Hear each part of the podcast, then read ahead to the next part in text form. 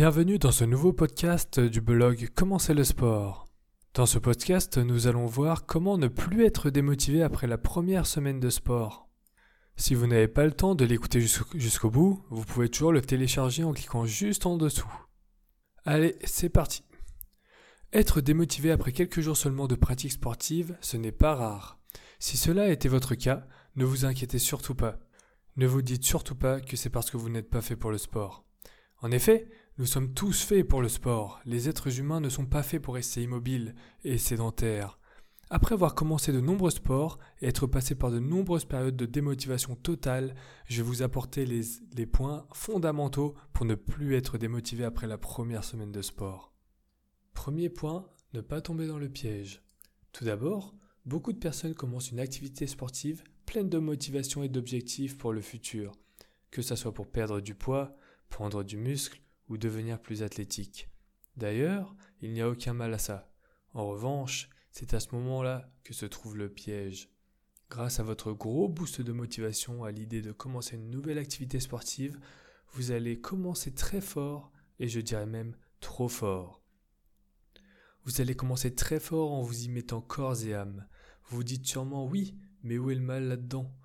Dans la mesure où vous allez vous donner corps et âme dans une nouvelle routine sportive, vous allez faire un changement drastique dans votre vie, faire beaucoup de sacrifices pour pouvoir passer plus de temps à vous occuper de votre santé physique. C'est ici que se trouve le problème. Effectivement, faire de trop gros changements d'un coup n'est pas la meilleure solution. Dans la plupart des cas, vous tiendrez quelques semaines. Et un jour, vous allez vous réveiller sans aucune motivation et vouloir sauter une séance ou remanger une fois dans un fast-food. C'est totalement humain.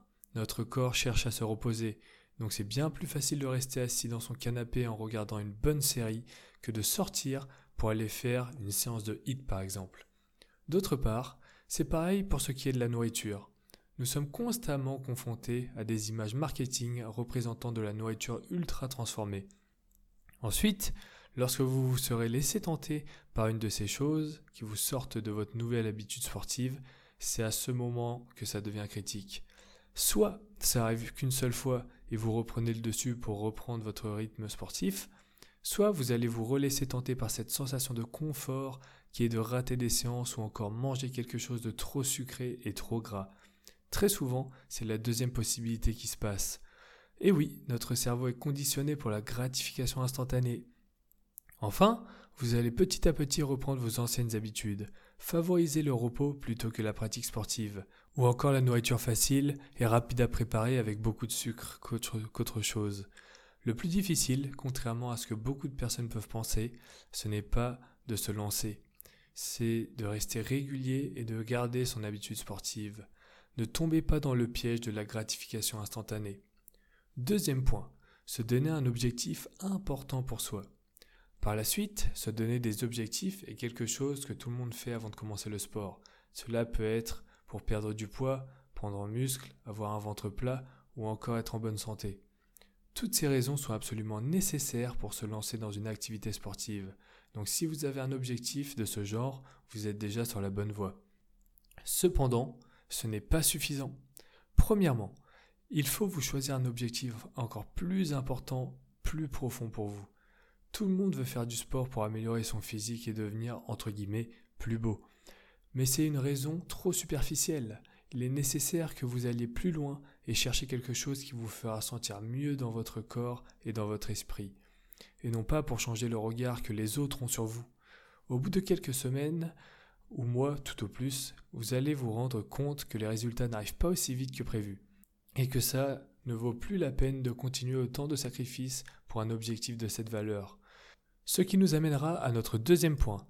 Donc, même si vous avez l'impression d'avoir trouvé une raison valable pour faire du sport, prenez un papier et un stylo et notez tout ce que vous voulez changer dans votre vie, que ce soit pour votre physique et votre esprit. Une fois terminé, associez ces profonds désirs à votre objectif sportif. Exemple, je commence ce sport dans le but de m'affiner pour être un peu moins fatigué à la fin de mes journées et me sentir plus en forme dans la vie de tous les jours. Deuxièmement, un simple objectif n'est pas suffisant pour tenir sur le long terme. Généralement, votre objectif avant de commencer le sport est l'objectif final que vous aimeriez, que atteindre. Or, cet objectif que vous êtes fixé est beaucoup trop lointain encore. Ce n'est pas en trois mois que vous allez perdre 25 kilos ou devenir très musclé. De ce fait, énormément de personnes abandonnent, car elles ont l'impression de se donner corps et âme pour un objectif qui n'arrive pas. Le sport, c'est comme tout, il faut être patient pour commencer à voir les résultats arriver. C'est pourquoi il faut que vous fixiez des objectifs intermédiaires. Exemple, dans trois mois, je veux savoir faire 20 pompes. Troisième point, faire une activité physique que l'on aime. Faire un sport, c'est bien, faire un sport que l'on aime, c'est mieux. Cela paraît sûrement évident au premier abord, mais pourtant c'est quelque chose d'important à prendre en compte. Si vous commencez un sport juste parce que vous pensez que c'est celui qui vous fera atteindre vos objectifs, c'est bien, mais difficile à tenir sur le long terme. Avant chaque séance, il vous faudra une grosse quantité de volonté et de motivation pour vous lever et faire votre séance de sport. Bien sûr, le plus important, c'est d'aller faire votre sport au final, mais beaucoup se découragent un jour ou l'autre et abandonnent même si c'est au bout de plusieurs années. En revanche, que pensez-vous d'avoir envie d'aller faire votre sport? Que vous attendiez l'heure avec impatience pour faire l'activité qui en plus vous amènera vers vos objectifs en vous procurant du plaisir? C'est ce que j'appelle le compromis gagnant-gagnant. D'un côté, vous boostez votre santé physique et mentale, et de l'autre, vous prenez du plaisir à le faire. C'est cette combinaison qui tient le plus longtemps dans le temps. De plus, ce n'est pas moi qui vais vous apprendre à quel point on est plus, performant dans un domaine que l'on apprécie. Plus vous appréciez votre activité physique, plus votre objectif arrivera vite. En effet, le temps passera plus vite. La douleur que vous éprouverez sera le signe que vous progressez et non plus un frein. En plus de vous sentir de mieux en mieux dans votre corps, vous le ferez avec plaisir, contrairement à la plupart des personnes qui se plaignent au moindre effort fourni. Si vous êtes déjà dans le sport depuis longtemps et que vous ne voulez pas changer, apprenez à aimer votre sport. Visualisez tous les points positifs liés à votre pratique que vous ne pourrez pas trouver autre part et faites-en une force. Je suis moi-même passé par là, j'ai mis plus de 10 ans à apprécier le sport que je pratiquais en compétition, la natation. Quatrième point, le travail paye. Comme le disait Luan Emera, il n'y a pas de raison de ne pas être optimiste quand on se donne du mal car le travail paye toujours. D'accord, c'est peut-être facile à dire, mais c'est totalement vrai. C'est encore une de ces choses simples mais compliquées à effectuer. Effectivement, ce n'est pas compliqué de se lancer et de prévoir des séances tout au long de la semaine, mais c'est plus difficile de s'y tenir. En revanche, plus vous allez être régulier, plus les, plus les résultats arriveront vite. Attention, ça ne veut pas dire qu'en quelques semaines, vous allez voir un changement drastique, mais vous verrez la différence avec le premier jour. Que ce soit au niveau de votre physique, votre mental ou encore de votre confiance en vous, l'amélioration se fera sentir petit à petit. Personnellement, j'ai commencé à ressentir les bien-être du sport seulement vers mes 16 ans. Pourtant, j'avais commencé le sport à 4 ans.